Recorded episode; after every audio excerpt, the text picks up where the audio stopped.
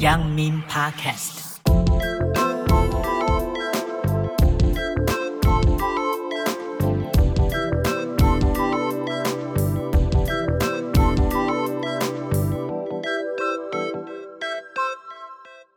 Hello，大家好，欢迎收听阳明 Podcast，我是主持人格子。我们现在所在地呢，就是阳金公路的制高点阳明 Mountain Lab 阳明实验商务。今天非常开心，邀请到当初跟我们一起在规划这个特殊的阳明山的主题路线的两位主持人，那分别是 Ambers 的 Wes。嗨，大家好，我是 Wes。还有我们 Coco 老师。嗨，我是 Coco 老师。OK，那今天算是我们。正式的在山屋里面啊进行录音的一个非常有趣的场合哦。那首先呢，可以跟各位分享一下，两位来宾他们都是从都市经过了一趟车程来到我们的阳明 Mountain Lab，所以现在就想先问一下，两位在上山的过程中到现在坐到录音室，你们有什么样的感觉？好，我我现在讲，我我其实呃不是第一次上来了，那我一直很喜欢的点是。很有趣，从竹子湖那一个岔路口转上来的时候呢，那个天气的变化跟那个景观的变化是非常非常呃特殊的，它好像就是一秒之间就会切换。因为如果你有印象，大概呃在竹子湖这个路口的时候，你可能还是会感觉到很热，然后呃太阳很大。可是你一转上来这一条路之后呢，马上就是雾气缭绕这样子。那尤其现在在这个山屋里面，就外面其实是雾蒙蒙的。那可能现在因为台风前夕，所以它一下子有太阳，然后一下子又是雾。刚刚我们在底下的时候，那个雾还飘进了，从窗户飘进这个房子里面。我觉得那个是很有趣的一个画面跟景象。哎，对，我觉得因为我不是开车的人，我每次上来都是坐在副驾。然后对我来说，呃，从山底然后一路上来，其实我觉得有一个过程，从有人然后到没有人，这是第一个。第二个是一慢慢上来，你会看到山脉，然后你会看到山棱线等等，然后到转上来的时候，非常有趣，是你会瞬间看不到这些东西，然后就被雾。包围了，所以今天上来的时候，我觉得呃天气还算蛮好的，蛮舒服的。但是，一转上来之后，如果刚刚 Wes 讲的，就是我们很像在仙境的感觉，没错，完全被包覆，然后呃，好像那个情境感是完全抽离，然后到另外一个场域的感觉，很像有一种仪式，就是哎，我们预备要到下一个地方，或者伪出国，伪出国，有一点那种伪出国的感觉，对对啊，尤其现在是夏季哈，刚刚大家都知道，这边就好像有。自然的超强的冷气一样，然后雾气会直接飘到山雾里面，所以我们有时候也会觉得说它有点像是一个避暑山庄。那大家知道，其实呃所谓的阳明 Podcast 呢，它除了每两个礼拜会邀请来宾，那我们在主题路线的开发上，其实也做了一个非常有趣的尝试。那未来的民众呢，如果你们来到阳明啊、Mountain Lab，你会发现你可以拿到这个主题路线的 DM，那上面当然就是会有，比如说。Coco 老师的亲子路线的介绍，然后或者是呃 Wes 老师在跟你谈味觉的阳明。那在这样子的过程中呢，很多朋友都会觉得，呃，过往啊，我们如果跟着登山队有向导的时候，那天总是特别开心，可以直接跟老师互动，然后他也会告诉你关于自然生态或者是关于亲子教育跟自然方面的种种。但是如果没有跟到团的人怎么办呢？所以我们才特别在。这样子的企划里面放入了很有趣的叫做“山径导林”的这个 idea。那未来你们拿到这个 DM，然后用手机扫下 QR code，那就像是 Wes 跟着你一起爬山，或者是 Coco 老师就会在你旁边跟你讨论这个所谓阳明山爷爷的一些秘密哦。那两位从这个我们开始采集啊，然后我们实际去山里面探访，然后到你们设计主题、设计路线。甚至录制完了山径导聆之后，你们现在回过头来看一下现在的这个呃跟 DM 配合起来的成品哦，你们有什么样子的想法？我自己觉得就是录山径导聆这一件事情是一个，你你没有想过这个在在爬山或者是健行的时候有过的一种体验，但我我我非常喜欢，因为嗯，就我个人角度而言，就是经常到山里面去采集啊，或者是去收集一些灵感的时候，有有时候你可以把山想象成很像一个博物馆，可是你你你对它其实是陌生的，就是多数的人其实是陌生的。那山径导林这样子的一个规划，我觉得很有趣的，就是它会有一点像你你你去国外的博物馆，然后你会有时候会听一些翻译，就是听着耳机，然后他会跟你讲解，那其实是让你在这个过程里面跟他产生互动的，所以也可以更具象的去投射，也许山是一座博物馆，所以你你当你在走这一段路径的时候。你会比较用心的去收集这些东西，是其实会变得更仔细。否否则，大部分的时候登山，呃，可能会变成一个很像是运动行为，所以你你只是在走动，你只是在流汗。那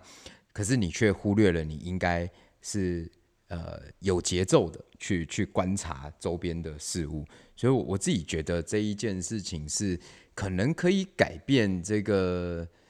对于台湾都是高山嘛，那在这个不管你在高山、终极山或者是怎么样的山林体验里面的一个一个很重要的转变，我自己觉得这个可能会是未来一个蛮好的发展，也不一定。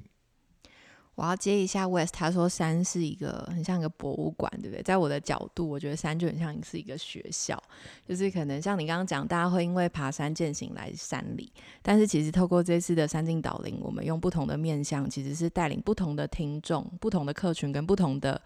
呃人，让他们。自己可以进到山的情境里，所以，例如说像你的很典型，就是透过你的声音，让他去认识，然后去感受。但对我来说，我就觉得，哎，我是把一个能够学习的方法，透过这样子的音频，然后他只要扫描进去，他就可以马上听见，哎，我可以怎么带领孩子去学习？那个。那个以前就是要有导游嘛，或者向导，或是带领者。那这个带领者可能就会变成是家长。那他其实突破了一件事情，是那个界限被突破了。然后第二个是看这件事情的方向也突破了。例如说，他就从一个运动变成一个学习，啊，这很典型。好，或者是他从一个家庭出游的行程啊，变成一个可能上完一堂课。对，所以他的他的质量。其实是在转换的，嗯，所以我觉得也是这一次，我觉得还蛮有趣的部分。嗯，的确，我刚刚听了听了两位，就觉得哇，这个山屋可以有很多的角色，它有时候可能是带你去认识一个博物馆的开始，那有时候也可以变成一座学校。那刚刚两位在录音之前，当然就是也实际的造访了我们的这个所谓的实验山屋哦。那也想请你们呃分享一下，是说既然你们、呃，看看过了这个两个这个象鞋屋顶的场域，那我们也规划了主题路线。那以你们的角色啊，你们去想象说，未来这个山屋，不管是在你们啊、这一次所进行的，不管是亲子方面的这个教育的课程，或者是说我们以认识山里面野草野果的这种所谓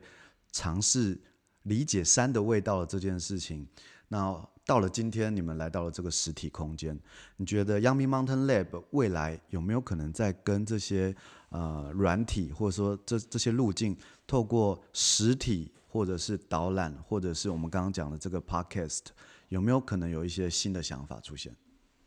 有诶、我觉得，嗯、因为我自己是厨师吧，又或者是经营餐厅。就是场域总是很重要，所以当然我们可以在山林里面，就是你你仍然会有一些催促或进食的行为，但是呃，好像少了场域。它有有时候场域构成一种仪式感嘛，哈，所以大家最近因为疫情，所以都在讲这个仪式感，在家里啦，在在各个地方。但是有时候到山上去的时候，除了行进的过程，它本身是一种仪式的象征以外，但是当你停下来的时候，我觉得那个场所的发生，它就是仪式感的存在。所以，呃，就我个人角度而言，比如说味觉的阳明，我们在在。呃，探索的时候，那毕竟是国家公园，我们不鼓励采集哈。所以，但是有没有可能把这样子的味道给具象化，然后在一个合理或适当的场域里面去发生，让大家真正来到这个地方的时候，能够把这些味觉用味蕾记忆下来，然后带走。带走之后，你对它的记呃印象是更深刻的。所以山屋有没有可能是你今天在来到这座山的时候，它是你休息的一个场域，或者是它就像你今天停留的一个休憩场所，或者是餐厅？那当然，这个餐厅我们希望它不要像是这个小吃部一样哦，它可以是更精彩的收集呃这座山一切有关的味道，甚至是画面。把它给连接起来，呈现出来。我我想那都是很舒服的，就像我们过去在任何旅游的经验当中，一定都有这样的记忆。就是呃，不说国外，你在这个去到这些地方的时候，总是会对一个场所、场域的这个记忆点，不管它是中继站或是终点站，它都是令你印象最深刻的一个地方。所以，我我觉得场域还蛮重要的。那当然，这个山屋的状态。我觉得它已经是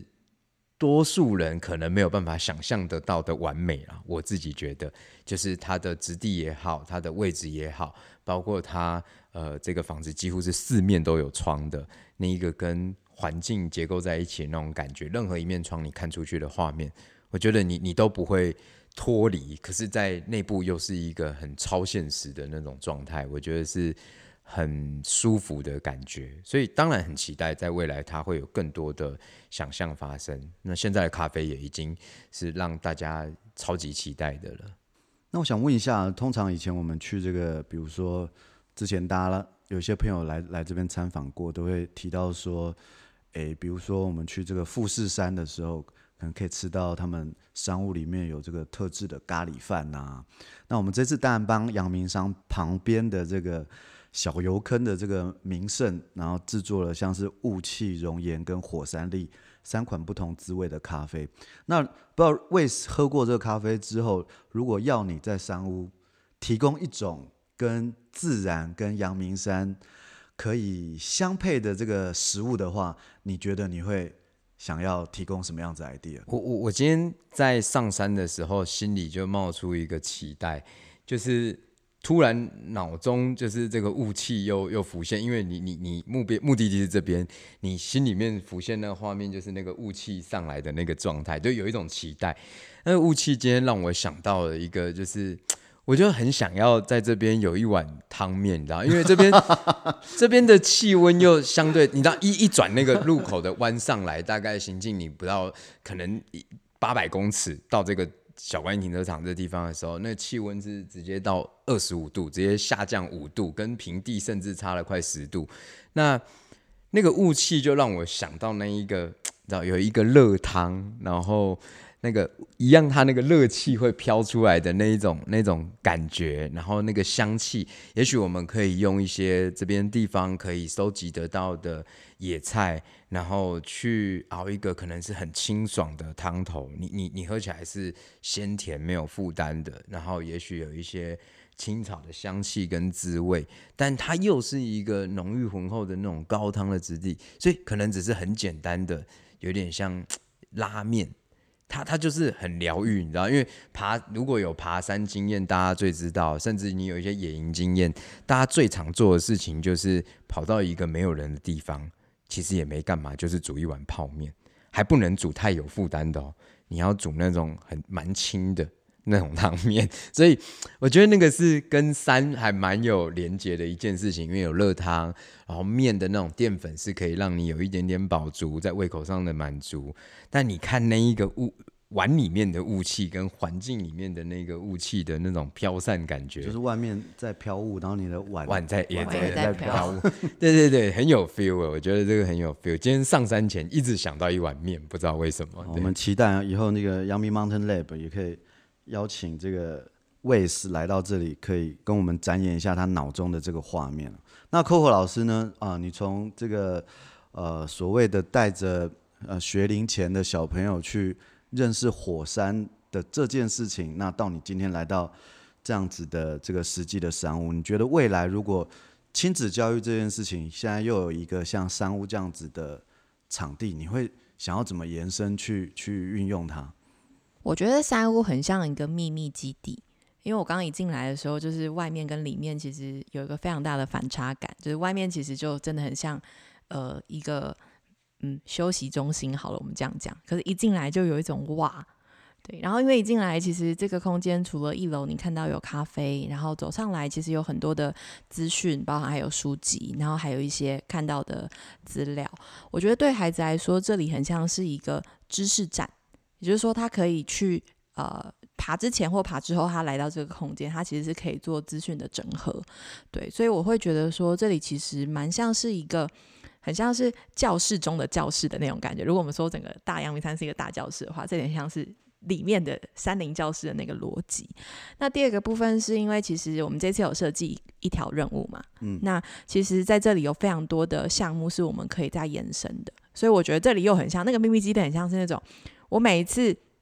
走完任务 A，呃，走完路线 A，然后我们又可以走路线 B、C、D，然后他都可以来这边领任务，或者是他又小朋友要来七次才可以破关。对，但是这这 make make sense，因为你等于是让他重复的来到这个地方，然后他的学习面向会变广，所以他每次只要来到这个山屋，他都很像是我今天又要领什么惊喜，或者我今天又要打什么关的那种感觉，然后让他也跟这个空间有一个关系。对，因为对小朋友来说，闯关任务是形态式的学习。是很合理的，然后也比较容易操作。然后第二个部分是，我觉得他们的学习成果在未来，其实在这里是可以被募集的。也就是说，诶，小朋友搞不好透过每一次的任务，他们真的找到一些资讯。那或许我们可以带领孩子用他们的视角来这里再做一次的展示，或者是用展览的心态，用孩子的视角教大人怎么看阳明山。我觉得他又是另外一个。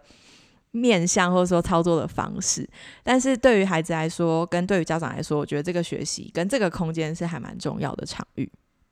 我刚刚在想说，有也也许这个山屋是一二楼的，好像有很多的角落，也许一开始小朋友就可以先练习寻找 Coco 老师在哪里这样子。那我们会提供非常多 我们要声音隐藏在山里面的方法给 Coco 老师做做选择哦。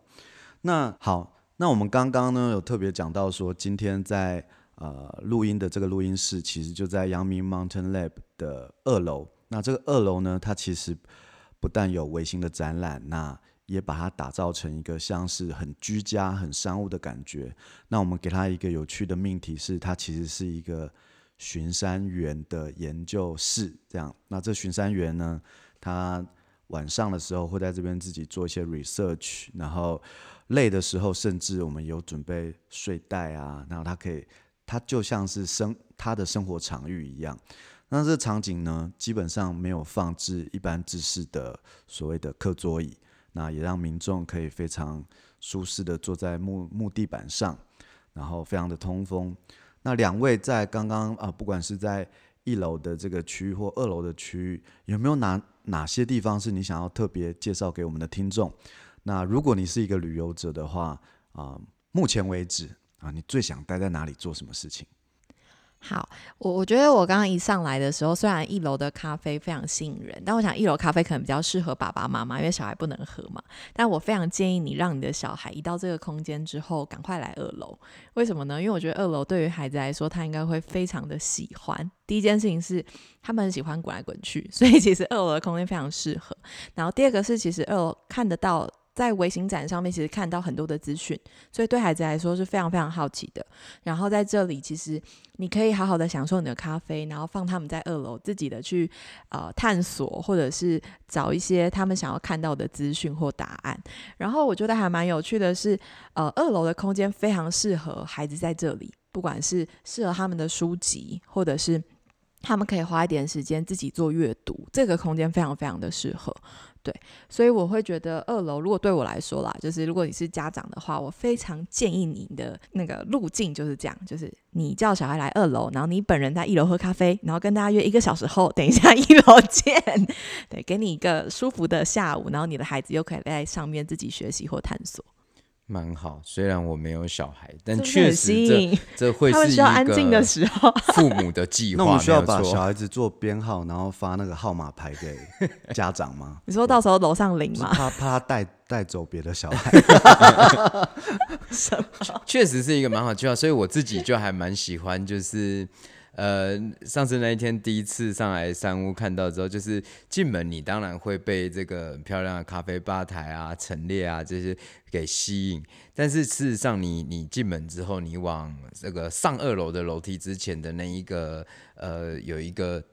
导览空间、资讯站的这一个空间，资讯站当然那个地方我觉得也是非常诱人的，就是它有当然除了很漂亮的海报以外，然后有一些及时更新的资讯，但是在穿过它旁边的一个门之后，那一个小小一个带状的有点吧台空间的这一个地方，我我觉得有有一点棒哦，对，那边很好，就是你不管是在那边呃喝一杯咖啡。或吃一碗面，对，因为它它高度蛮像 蛮像拉面吧，对，蛮像拉面霸的那种感觉，所以。然后你又可以看窗外，就是其实是蛮蛮好的。就你你躲在那边，就就是一种蛮舒服的感觉。因为大家可能会想要获取资讯，或者是在买咖啡的这个过程里面，都集中在这个山屋的前庭这个地方、客厅的这个地方。可是你你好像你完成这件事情的时候，你可以躲到一个角落去那种感觉，我觉得是很棒的。所以虽然很小，但是它确实有各个角落的惊喜在。我觉得每个角落大家都可以找到自己想要待的那个小空间，蛮有趣的。我有看到，就是朋友来这个地方参观之后，就是是在楼梯，就坐在楼梯的那个那一个上面。我觉得那个感觉也很好，就是坐在楼，他可能调了一本书，然后他坐在楼梯看，就会想到以前那个敦南成品那种画面，就是蛮舒服的。其实我们在设计这个 Yummy Mountain Lab 的时候，它最重要的一个。精神象征就是我讲说是山屋嘛，那那时候一开始想要山屋的时候，的确第一个大家知道山屋是一个你暂时栖居的空间，所以我觉得那个尺度感要离你很近。然后就像刚刚讲到的，它每个角落基本上都可以稍微坐、靠、躺，然后其实不是给你一个很明确的定义说这个是什么，但是每个人可以用很舒服的姿态去去感受它，这样。那接下来我想问一下，像 Coco 老师，我知道你们在像南澳也有一些呃亲子的计划。那像 Wes 的话，他其实其实平常也非常嗯、非常多的机会去接触山林，不管是哦在山上办所谓的特别的餐会或体验的这样的东西。但是像这样子的行程，感觉都是一个要稍微拉到比较远的，或者说好像就是。都市生活跟自然生活，或者是乡村生活，但是我觉得这一次这个 Yummy Mountain Lab 它蛮特别的，因为它的 location 其实就在所谓的都会形态的自然公园里头，所以我觉得人跟自然的界面好像可以稍微的轻松一点。你们怎么看待一个所谓的商务空间出现在大概离城市三十分钟距离的这件事？我觉得这个。阳明山本来就是一个很友善的山啦，我们这样说，因为它其实对于一般的游客来说是很容易就可以来的。但是我觉得一直以来，呃，它就很像是一天的行程，或半天，或是中间的行程。但我刚刚认真在想，就是如果在这边可以办小孩的 camp，其实会非常的好玩。嗯，对，例如说可能呃。下午的时间我们集合，然后去山里面看地质。看完地质之后，晚上可以看鹅类，然后晚上又睡在山屋里面，然后隔天早上再来一个晨跑运动，然后可以那个教他们怎么样在山里面制作自己的食物，就在这个空间里，就它可以被灌成一个所谓的，那几乎也可以做成一个像夏令营这种三天的。其实其实非常多的事情可以去挖掘。对，所以其实如果用这件事情的话，我觉得它是突破了山本身，就是山它是一个物件嘛，但我觉得。这一次的实验也好，或是我们在做这些事情，比较像是突破了山本身的框架，然后这些内容怎么样跟来山里面的人产生共鸣跟互动，然后它突破了年龄层的限制。我觉得这是这一次不管是每一条路线最大的主轴。嗯，我我觉得就是这个还是一个登山体验的那一种想象，把它给，因为因为像我我们来山屋之后，这个就就 PO 了文，当然最近非常夯哦，那。就 Facebook 上就有出现这个长辈，就说这我去不了了。我心想说，哎、为什么他会这样觉得？那他就说，因为要爬山，不是吗？那我觉得这个反映一件事情。那当然，我回复就是说，他就在停车场旁边。这个是其实是反映一件事情，就是如果有有爬高山经验，就是我我们通常先行进一段到山屋。那你的隔天的凌晨，你的你的 fight 就是对你就是要去攻顶这个挑战三角点嘛，嗯、对不对？所以，嗯、呃，通常山屋是如果我们以高山经验来讲，它是中继的嘛。可是，呃，一个亲近的山，就是它其实是可以是起点。就是它很容易到达，比如说我想象这件事情是，如果你把一个不爬山的人要开始鼓励他接触，然后有一些挑战的时候，嗯、你先带他来一个这个很 cozy 的空间，然后就是他就觉得说哇，今天很爽啊，就是先现在的这个点就这么爽，对他有一点期待，然后你再把他往下拉到底下去，不管是走二子坪挑战面天山或什么，他他其实会忘记那一个那一个压力，就是如果你一开始把他丢到这个停那个那个大屯山那个停车场之后，然后说好，我们现在开始走。我们现在有四点五公里要挑战，我们这边还有这个两千多个阶梯在等着你。他就不想，他就对于下一次这一件事情，他可能就会有一些抗拒。你是先给他一个想象吧，一个美好的想象。对。对但是我们不要就先先先甘后苦，三屋是一种就是先甘后苦的表现，但是不一定苦啦。好，我说他可能是转换这个收获。那我我其实非常喜欢，就是刚好这一次大家各个不同山境的这种挑战，很可惜本来想要把就是作为个人参与，把四个包括自己的路径。呃，还有其他老师都要走一轮，都要走一轮。你也很想哈，也许我们就要来办一个这样的 tour，把它走完。在疫情过后，你你会很想，包括郭雄的这个冒险的这个阳明，你你你很难想象一个你觉得很亲近的山，但它其实仍然可以带给你一些挑战的想象。你你不用拉车很远到中部的高山，然后或者是到很偏远的山区，就是即便在都会区，你花四十分钟的车程，你都可以有。各种不同面向的体验，就算你有小朋友，我们还是有 Coco 老师在，所以非常好。而且我觉得蛮有趣的，就是说以前我们可能像你们刚刚讲说，我们爬山可能要相约啊或什么，但你现在可以直接传讯息说，哎、欸，你昨天跟我一起爬，你知道吗？因为你就在山径导领里面一，一直跟我碎碎念这样子。那我觉得那种感觉是很有趣的。那我们在。第一期的任务呢，我们帮这个阳明山规划了四条路线，分别是地质的阳明、味觉的阳明、夜的阳明跟冒险的阳明。那我们也期待说，哎，未来其实像这样子的软硬体整合，或者是我们把各种不一样的资源带到啊、你认识自然的这件事。那其实刚刚在跟两位聊天的过程中，我也是觉得其实还有很多东西值得我们去想象，比如说好了。呃，我们在讲到三是教室的教育的这一块，那也许我们在前期的时候，我们就可以先去理解，其实阳明山有非常多的非常棒的，比如说志工的导师，他对于各种昆虫、苔藓，他对于所有的生态、鸟类，他们都是有学有专长的。但是如果可以把亲子教育的个这个界面跟啊，阳明山国家管理处本来就拥有的这些很丰沛的资源结合的话，那就可以打破以前大家觉得说啊，好像导览就是只有停在一个年龄层，或者是你要透过特别的预定。那至于 Wes 呢，我就会想到说，其实阳明山我们在沿途啦，开车上来，你一定会看到三三两两的农家，嗯，他会在路边卖这个非常棒的这个啊，不管是这个萝卜。竹笋，然后野菜。那其实我觉得每一个人，如果我们借由这个资源，然后在山屋这边做一个起点或终点，甚至是中继休息的时候，我们对食材的想象会突然变得很多。嗯，虽然我们刚刚有讲说，其实但国家公园是禁止采集的，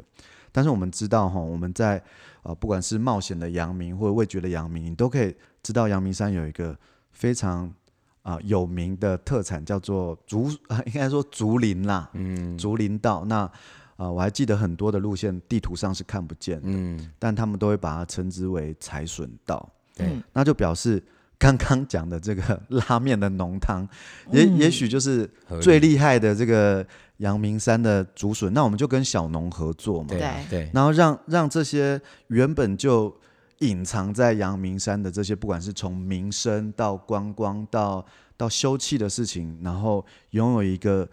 呃被整合的面貌。那我觉得这件事情就可以绕回到我们一开始在讲说，国家公园有没有可能让它拥有一个被梳理的品牌感？嗯，那我觉得品牌真的不是只有像大家看到我们啊、呃、制作非常呃精精美的这个 CIS 而已，它其实品牌是一种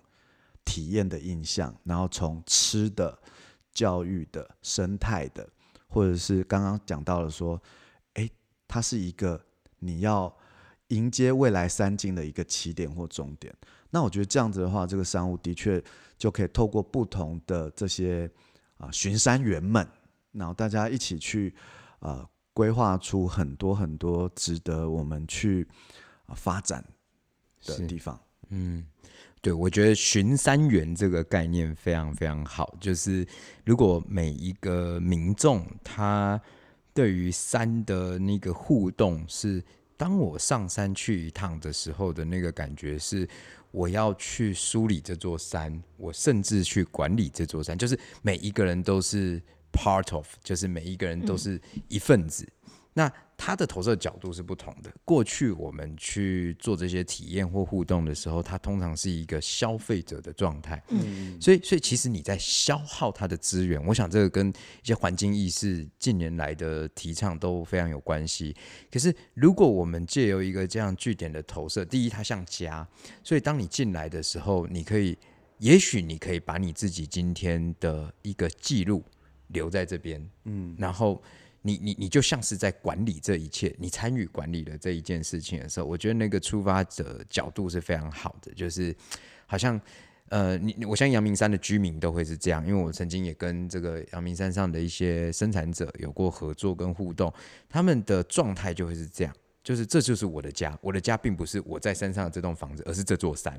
所以他说，呃，我去那边看一看。然后我说，那你去那边的目的是什么？他说没有，可以巡巡呢。好，那个那个寻一寻的那个感觉，我觉得是一种管理的概念。那是你对一个事物的互动的基础。如果你是从这个管理，那我我想它是友善的啦。好，就是它的它的基础是友善的。那其实即便我们在这个停车场，那你会看到很多，当然通常是长者，然后就是年纪比较大的长辈，他们有爬山的习惯。可是你你会看到他们就是在这一个周边，即便是路边，他的行为其实是非常非常良善的。他可能爬完了休息，他准备上车，他诶，他在这个周边，他看到垃圾，他顺便就捡了，他他就有一个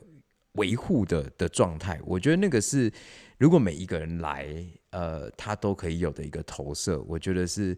非常非常好的一件事情，但有一个基础的开始，可能山屋是一个开始，可能这样子的一个计划是一个开始，所以导灵它可能不是这个人物真实的存在，而是用声音的陪伴。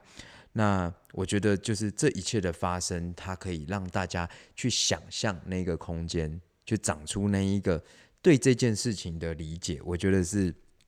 非常非常好的一件事情。应该台湾这么多山，应该。每一座山，它都可以有这样的机会，让大家呃用这样的角度去理解它，否则都会只是消费。嗯，那消费就是另外一个人管理，所以永远它是好像相抵的，对，失衡的、相抵触的。所以我觉得这次它至少是一个非常非常好的开始，包括国家公园是一个品牌这件事情是。呃，它在每一个环节上面的脉络都是一致的，都是有连结的。我觉得这个这一点是很重要的。